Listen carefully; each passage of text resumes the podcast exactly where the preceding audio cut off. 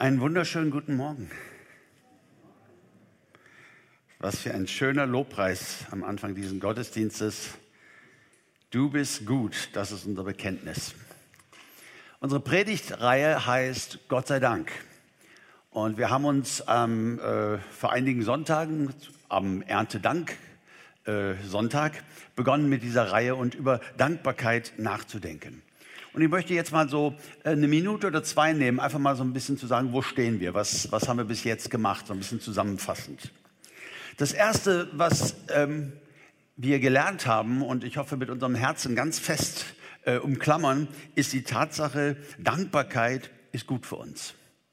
Dankbarkeit ist gut für uns. Also es ist nicht so nur so ein moralistisches Ding, man sollte aber dankbar sein, das gibt's auch, sondern es ist was, äh, wo wir richtig was von haben. Es macht uns zu positiven Menschen. Unser Aufmerksamkeitsfilter wird eingestellt, das Gute und das Positive zu sehen. Und eben ähm, mit negativen Dingen, die es da gibt, müssen wir umgehen und das müssen wir auch zur Kenntnis nehmen. Ähm, es geht ja nicht darum, den Kopf in den Sand zu stecken, aber es ist dieses Ziel, ich möchte gerne ein dankbarer Mensch sein, ich möchte gerne ein positiver Mensch sein. Da liegt eine ungeheure Kraft drin. Und das Zweite, was wir gelernt haben, ist, Dankbarkeit ist Gottes pädagogisches Ziel für uns. Ja, also nicht nur ist es richtig gut für uns, weil es richtig gut für uns ist, besteht Gott drauf, dass wir es lernen. Aus Liebe zu uns. Und auch da, wo es mal schwerfällt, warum schicken wir Kinder zur Schule? Ja, nicht, weil wir sie so gerne quälen, sondern weil wir ihnen eine Zukunft ermöglichen möchten. Und wenn man mal so unterwegs ist in Nepal und Indien und Afrika, äh, wo Kinder schon ganz früh arbeiten und nicht zur Schule gehen, äh, Bildung ist der Weg raus aus Armut und Ausbeutung. Und deswegen tun wir das. Deswegen bestehen wir sogar drauf, dass sie zur Schule gehen, auch wenn sie mal keine Lust haben. Aber je älter sie werden, je reifer sie werden, desto mehr verstehen sie, wie wichtig das war, sich geschult zu haben. Und so besteht Gott drauf, in Jüngerschaft. Wir folgen ihm nach. Und eins der Ziele, die er gerne mit uns erreichen möchte, ist, dass wir ganz dankbare und positive Menschen sind. Und ähm, bei der letzten Predigt haben wir darüber nachgedacht, dass ein erster Schritt zu einer Haltung von Dankbarkeit auch eine Haltung von Demut sein kann. Demut definiert als, ich weiß um meine Abhängigkeit von Gott. Ich weiß, dass ohne ihn gar nichts geht. Ich weiß, dass er mein Leben in seiner Hand hat und alles, was mir begegnet und alles, was mir passiert, darin will ich dankbar bleiben. Weil ich nicht allein bin in dieser Situation, weil Gott so viel Wunderbares geplant hat, weil oft die größten Krisen unseres Lebens ja im Endeffekt sich auch noch als segensreich erweisen, äh, durch das, was wir gelernt haben oder andere Dinge.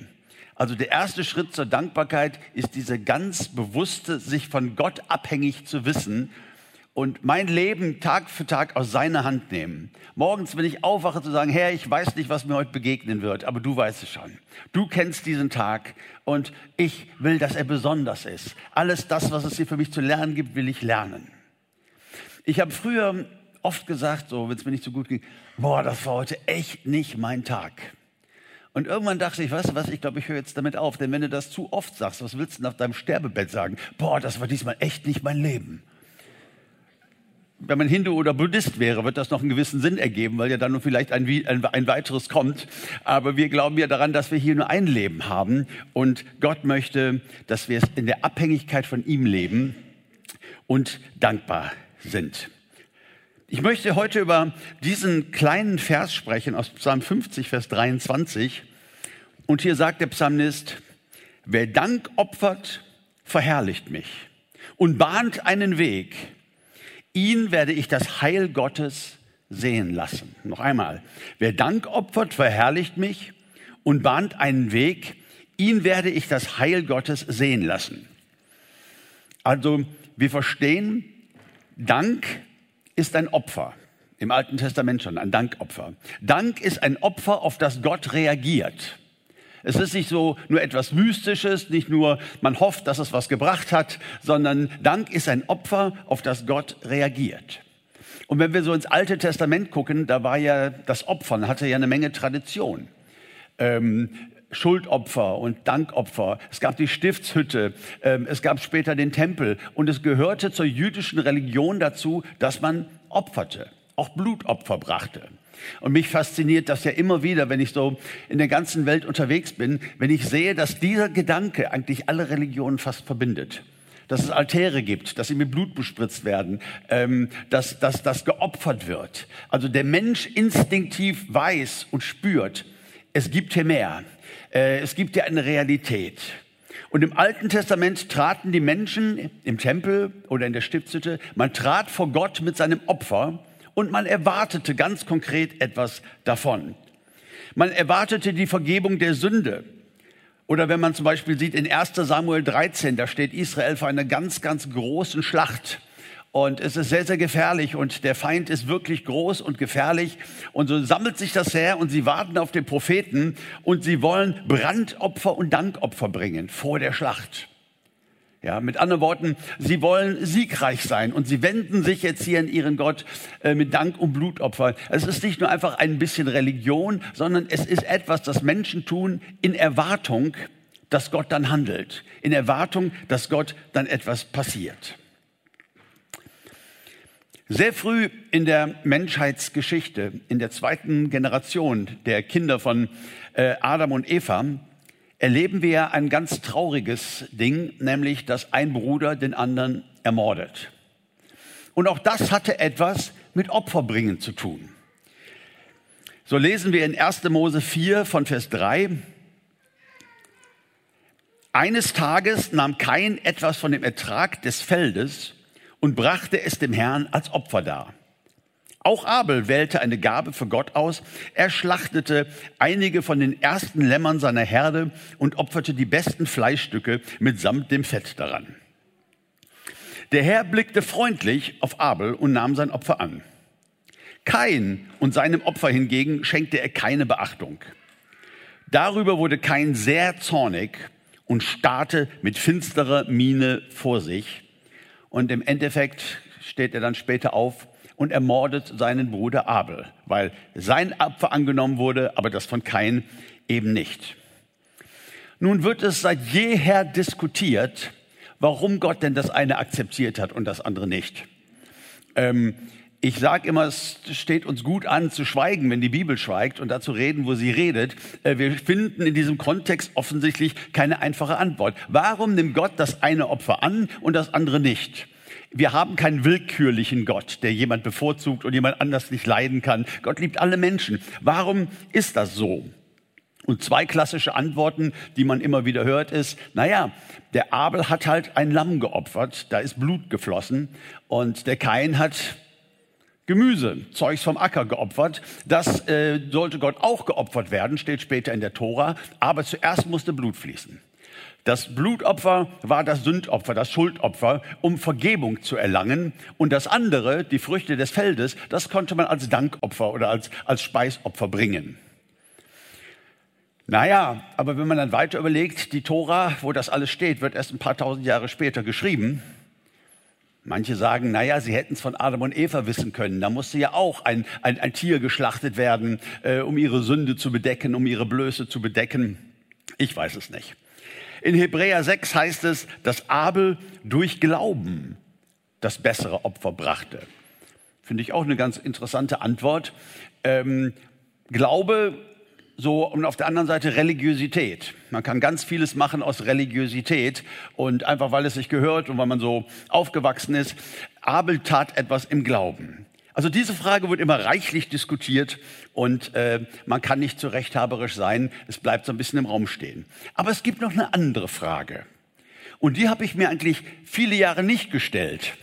Ähm, da kam ich dann drauf in diesem Kontext, als ich mich mal mit Dankbarkeit und Opfer, Dankopfer beschäftigt habe, nämlich die Frage, woher hat der Kain gewusst, dass sein Opfer nicht angenommen wurde? Und woher hat der Abel gewusst, dass sein Opfer angenommen wurde? Wie war das? Wir kommen im Gottesdienst zusammen und wir loben Gott und bringen unser Lobopfer und äh, jeder singt mit, manche heben die Hände, wir stellen uns auf Gott ein und äh, Wer jetzt wirklich eine Begegnung mit Gott hat oder wer jetzt nicht oder so, ähm, das weiß man ja nicht. Das ist ja zwischen dir und deinem Gott. Aber in dieser Situation war es anders. Es war nachvollziehbar, ja, also ich stelle mir das so vor, dass Abel sagt, hey Kain, mein Opfer ist angenommen, deins nicht. Äh, und der Kain sagt, nee, überhaupt nicht. Er meint, es genauso angenommen worden. Ähm, im, tief meinem Herzen weiß ich das ganz tief. So, das wäre ja so eine mögliche Art, damit umzugehen. Wie will man das denn sagen? Wie will man das denn bewerten? Auch das wird uns nicht beantwortet.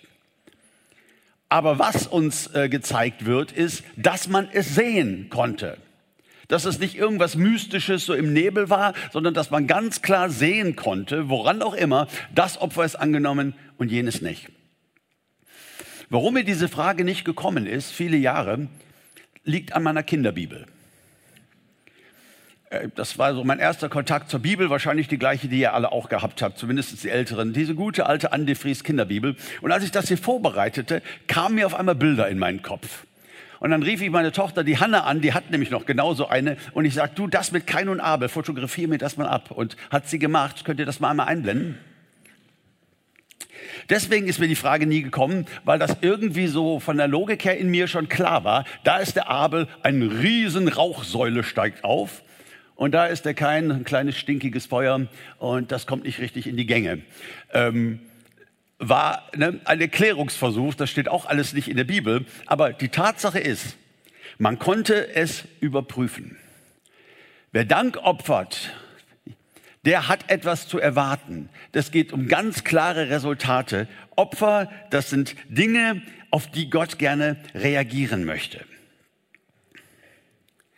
Wer Dank opfert, verherrlicht mich und bahnt einen Weg. Und ihn werde ich das Heil Gottes sehen lassen. Vielleicht ist es nochmal ganz wichtig, das Wort Heil hier äh, zu erklären, weil ich glaube, dass das auch manchmal äh, zu theologischen Missverständnissen führt. Ich habe in meinen Musikgottesdiensten, dass ich manchmal in einer Blues-Version das gute alte Lied spiele, Welch ein Freund ist unser Jesus.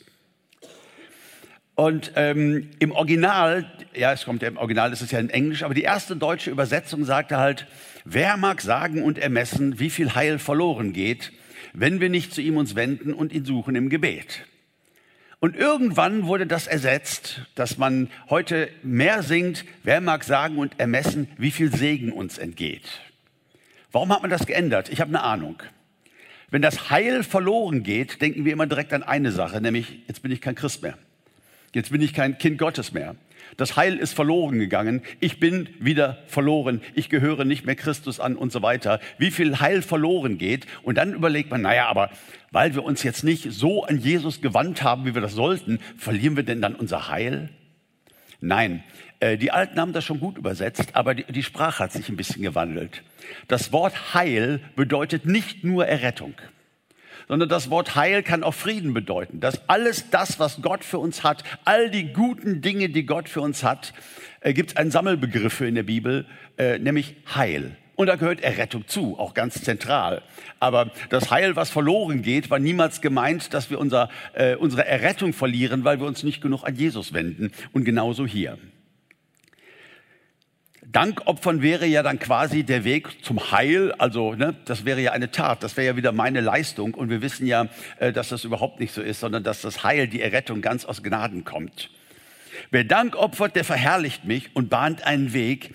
Ihn werde ich das Gute Gottes, ihn werde ich die Heilsgüter Gottes. Manche Stellen übersetzen mit Glück, das Glück Gottes, nicht im Sinne von hier zocken, sondern von glücklich sein, von einem erfüllten Leben ähm, oder auch Sicherheit. Heil kann ganz vieles bedeuten.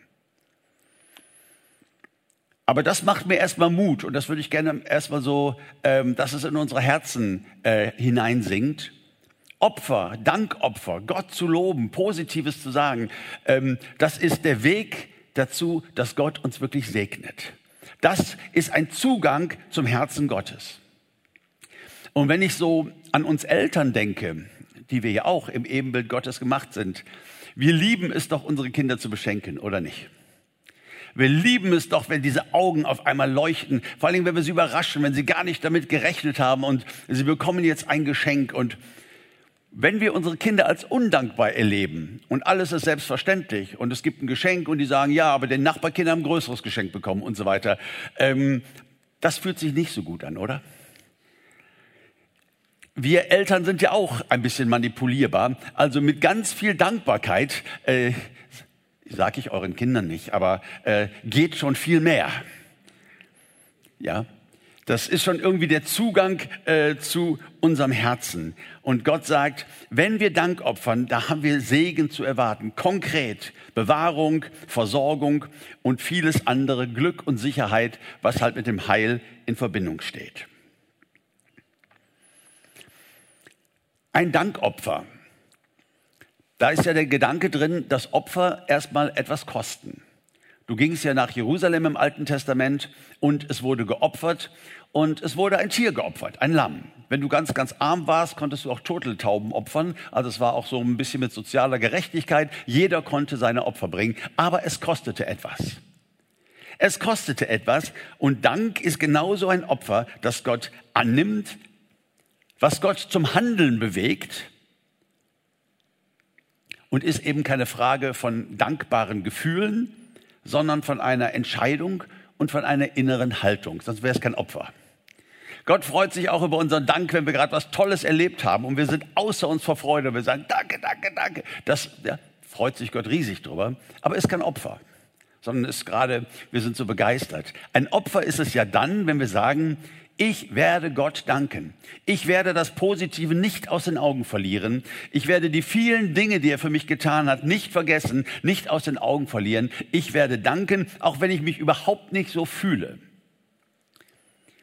singt sich ja so leicht im Gottesdienst. Ne? Egal was du mir gibst, egal was du mir nimmst, du bist und bleibst mein Gott. Aber gerade in den Situationen, wo es sich anfühlt, als würde man uns etwas wegnehmen und so Gesundheit oder einen geliebten Menschen oder äh, wie auch immer, dann wissen wir, singt sich nicht mehr so leicht. Ja, es ist ein Opfer und das ist völlig okay so. Es ist eine Riesenchance, Gott trotzdem zu danken, dass dieses pädagogische Ziel Gottes in unserem Leben erreicht ist und dass wir ihm etwas opfern und dass er dann darauf reagiert. Es ist zum einen sein Befehl, 1. Thessalonicher 5,18. Seid im Allen dankbar, denn das ist der Wille Gottes in Christus Jesus für euch. So, da will er uns haben. Dankbare, positive Menschen. Es ist ein Befehl, es hat auch mit Gehorsam zu tun, aber vor allen Dingen als reifere Kinder Gottes dürfen wir wissen, es geht ihm um uns. Es geht ihm um uns. Für uns wäre es so gut. Es bringt so viel Göttliches und Schönes in unser Leben. Wenn Danksagung ein Zugang ist zum Herzen Gottes, dann heißt das aber auch im Umkehrschluss, dass Undankbarkeit den Zugang zu Gott verschließen kann. Undankbarkeit kann bedeuten, dass wir ein Stück weit den Zugang zu Gott zu verlieren. Und da gibt es ja eine Geschichte im Neuen Testament, die ich viele, viele Jahre kannte, niemals darüber gepredigt habe, weil ich fand sie so ein bisschen flach. Ja, so ein bisschen, ja, ist gut für die Sonntagsschule, kann man was lernen. Aber ich habe was ganz Wesentliches übersehen. Es geht um Lukas 17 um zehn Aussätzige. Zehn Leute, die ausgeschlossen sind vom öffentlichen Leben, weil sie sind aussätzig. Und sie treffen auf Jesus und sagen, Jesus, erbarme dich unser. Und Jesus sagt, geht hin und zeigt euch den Priestern. Das ist nach dem Gesetz, wenn du aussätzig bist, wurdest du so erklärt, dass du nicht mehr Teil der Gemeinschaft warst. Du musstest äh, separiert werden, in Quarantäne, kennen wir ja heute auch ein bisschen. Und wenn du der Meinung warst, dass deine, dein Aussatz vorbei war, dann gingst du in den Tempel und die Priester haben das überprüft. Du konntest nicht einfach sagen, geht mir viel besser und ich bin wieder da. Nein, du musstest eine Freigabe bekommen von den Priestern.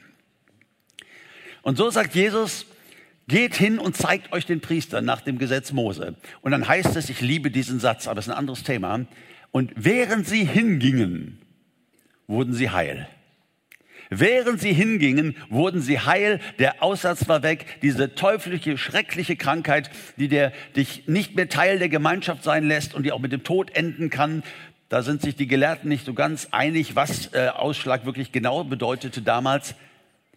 Ein Wunder, ein großartiges Wunder erleben die. Und dann wisst ihr, wie es weitergeht.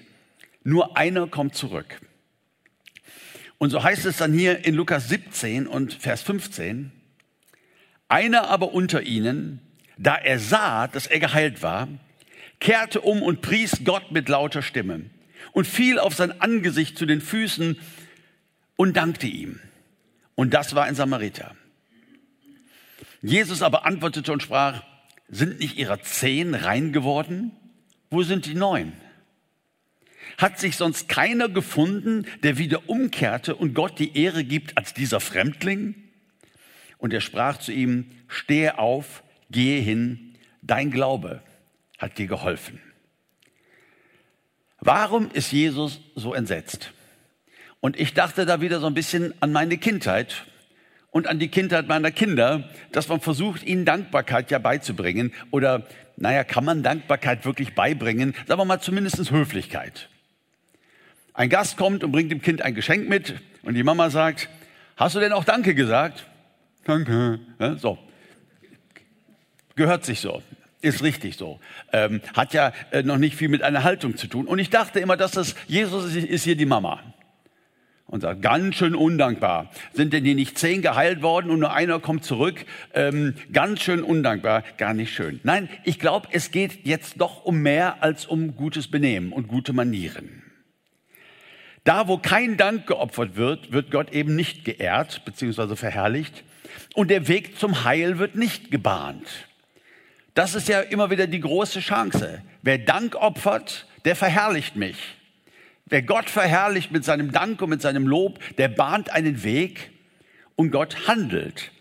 Und das genau ist hier nicht geschehen. Und das zeigt uns, der Undankbare, wenn da eine Fehlhaltung ist, der Undankbare bleibt undankbar. Er bleibt undankbar. Wenn du einen undankbaren Menschen triffst, einen verbitterten Menschen triffst und der sagt, das und das in meinem Leben, das ist total mies und ich bin total, ne, wird ja viel geschimpft und gemeckert. Und wir sagen, weißt du was? Sagen wir mal, der hat Schulden und meckert jetzt und kommt nicht klar finanziell. Ich sage, ich gebe dir jetzt 1000 Euro und bezahlst du deine Schulden oder 100 oder was und alles gut. Dann gibt es vielleicht ein Lächeln und ein Danke. Ja äh, vielleicht auch ein bisschen emotionaler, aber ähm, eine Haltung der Dankbarkeit entsteht dadurch nicht. Eine Haltung der Dankbarkeit, das ist schon ein Weg der Jüngerschaft und äh, der vielen Entscheidungen. Ich möchte dankbar sein. Ich möchte mit Gott unterwegs sein in dieser Art und Weise und mein ganzes Leben aus seiner Hand nehmen. Der Undankbare bleibt undankbar. Ich kenne ein paar Menschen, ähm, es ist toxisch, mit denen zu viel zusammen zu sein weil die immer nur meckern und alles ist nur negativ. Und da muss ich dann immer ganz doll auf mein Herz äh, aufpassen und auch äh, die Zeit mit solchen Menschen ein bisschen dosieren. Es sei denn, es hat jetzt was äh, zu tun mit einem Auftrag, den ich dort habe. Aber es gibt Leute wirklich, egal was ist, die finden immer ein Haar in der Suppe. Jemand hat mal gesagt, wer lang genug am Tisch sitzt und mit dem Kopf schüttelt, wird auch bald ein Haar in der Suppe finden. Ja, irgendwas ist ja immer, oder? Irgendwas ist ja immer, jeden einzelnen Tag meines Lebens, ähm, wo ich meine, das hätte besser laufen können. Und wer eben seinen Aufmerksamkeitsfilter auf all dem Negativen hat, der kann sich mal kurz über was Positives freuen. Aber es braucht wirklich eine Hinwendung zu Gott. Es braucht wirklich immer wieder diese Entscheidung, ich möchte ein positiver Mensch sein. Und wenn ich in einer Gruppe von Menschen bin und jetzt werden die Corona-Maßnahmen diskutiert und äh, da kommt ja wenig Freude bei auf. Ne? Manchmal habe ich gedacht, ich auch schon gesagt, ich sage Leute, lasst uns mal ein Experiment machen. Wir reden heute mal nicht über Corona. Während dieses Besuches oder dieser gemeinsamen Zeit äh, haben wir nicht geschafft. Ja. Es gibt Leute, die sind so und alles ist negativ und die Regierung und die da oben und alles ist falsch und alles ist gelogen und alles ist äh, so unfassbar negativ. Jesus heilt zehn Aussätzige und einer bleibt und, und Jesus ähm, macht das betroffen. Ihm macht das betroffen, weil Gott wird hier nicht geehrt und verherrlicht und ein Weg zum Heil wird nicht gebahnt und eine Krankheit, die geheilt ist, ist eine prima Sache, aber du kannst morgen schon wieder krank sein und was anderes haben. Es wäre so viel mehr drin gewesen für diese Leute. Die Chance wurde vertan, diesen Kreislauf des Danksagens und Wegbahnens in Gang zu bringen. Dietrich Bonhoeffer hat über diesen Text gepredigt und, äh, und gelehrt. Und er sagt genau das, aber ich will ihn einfach mal zitieren, weil ich finde, er bringt das so genial auf den Punkt. Dietrich Bonhoeffer kommentiert und schreibt, Jesus fragt, wo sind die Neuen? Jesus sucht den Dank nicht um seinetwillen, sondern um ihretwillen. Nochmal diesen Satz. Jesus sucht den Dank nicht um seinetwillen, sondern um ihretwillen. Undank erstickt den Glauben, verstopft den Zugang zu Gott. Nur dem einen dankbaren Samariter sagt Jesus, dein Glaube hat dir geholfen. Und jetzt kommt der Hammer. Den Undankbaren ist trotz der Genesung in Wahrheit nicht geholfen. Den Undankbaren ist trotz der Genesung in Wahrheit nicht geholfen. Jesus hatte viel mehr anzubieten für diese Leute, nämlich in einen wunderbaren Kreislauf des Wegbahnens hineinzukommen, Gott zu verherrlichen und zu positiven, dankbaren Menschen zu werden.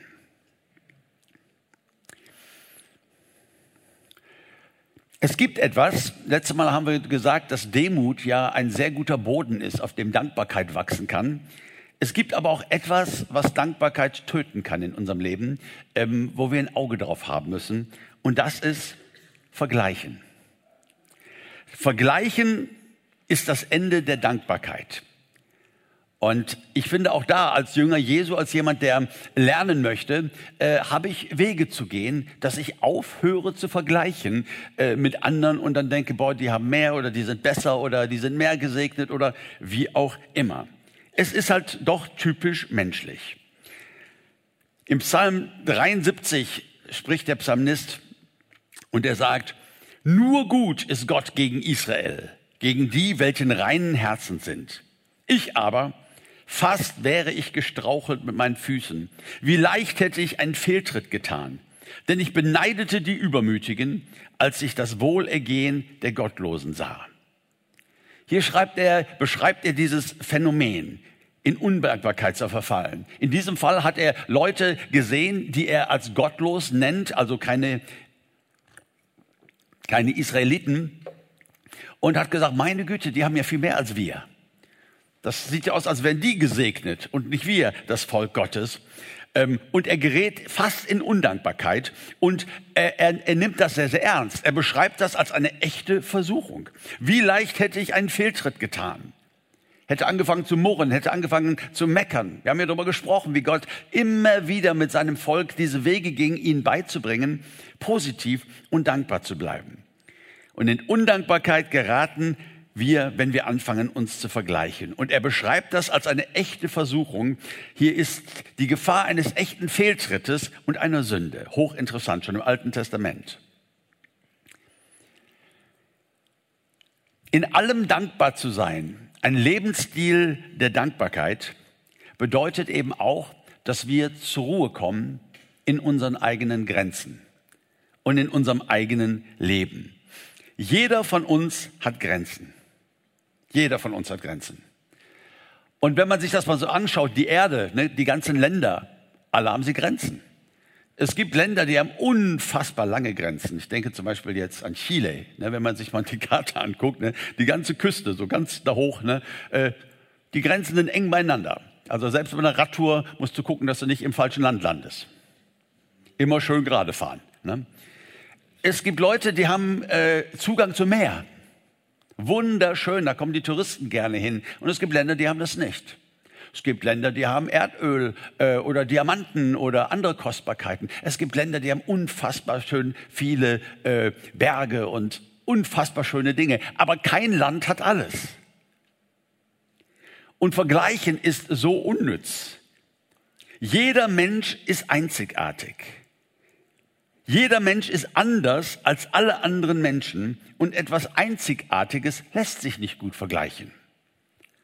Es ist absoluter Quatsch. Ja?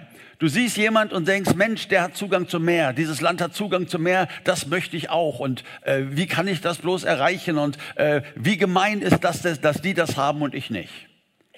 Und es gibt so viele Bodenschätze in deinem Land, die du nicht hebst, die du nicht suchst, über die du dich nicht freust, weil dein Blick eben nur auf dem ist, was du nicht hast, was andere haben. Aber keiner von uns hat alles.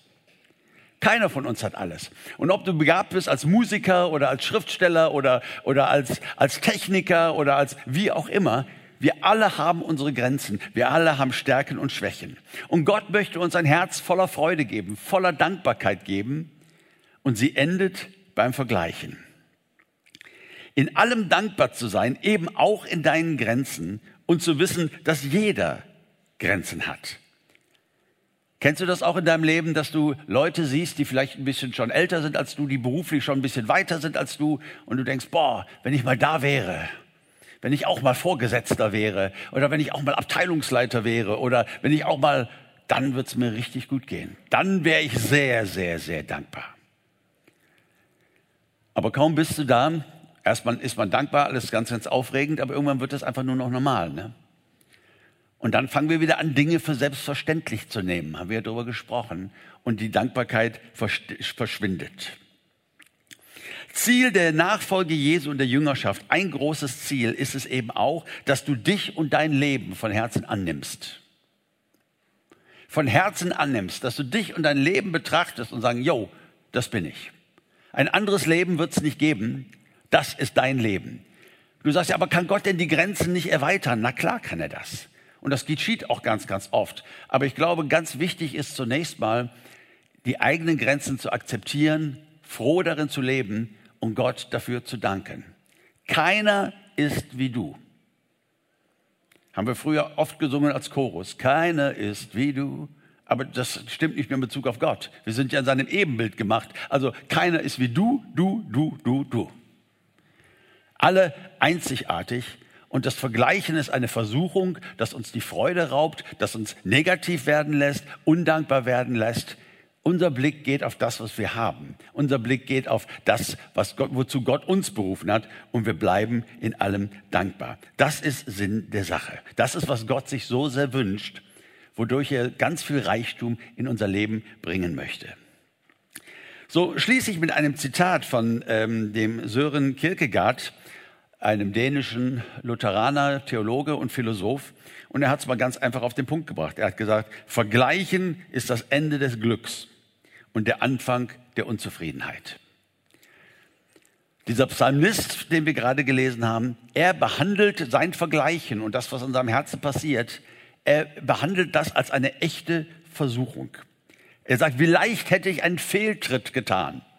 Ja, behandelt es als eine echte Sünde, eine Versuchung und, und, und dankt, dass es nicht passiert ist.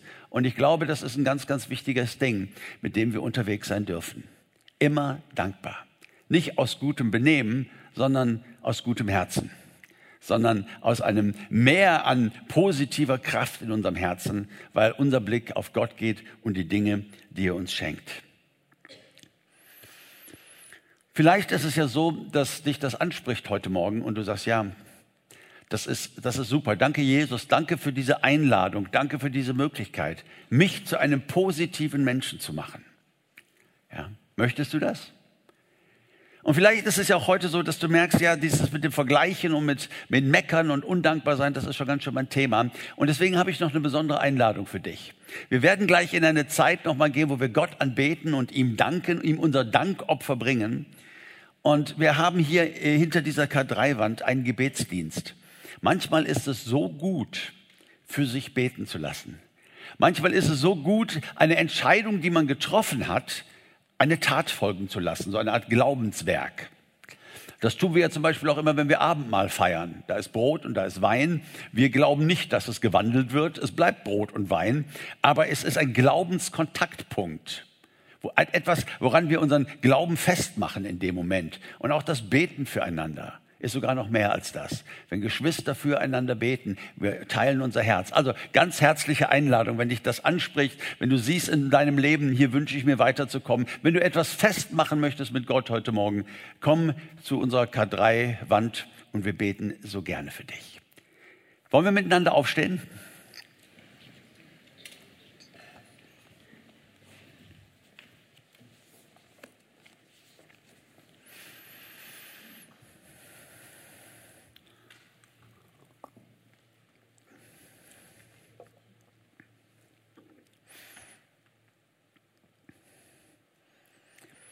Unser geliebter Vater im Himmel, wir stehen vor dir heute Morgen als deine Kinder.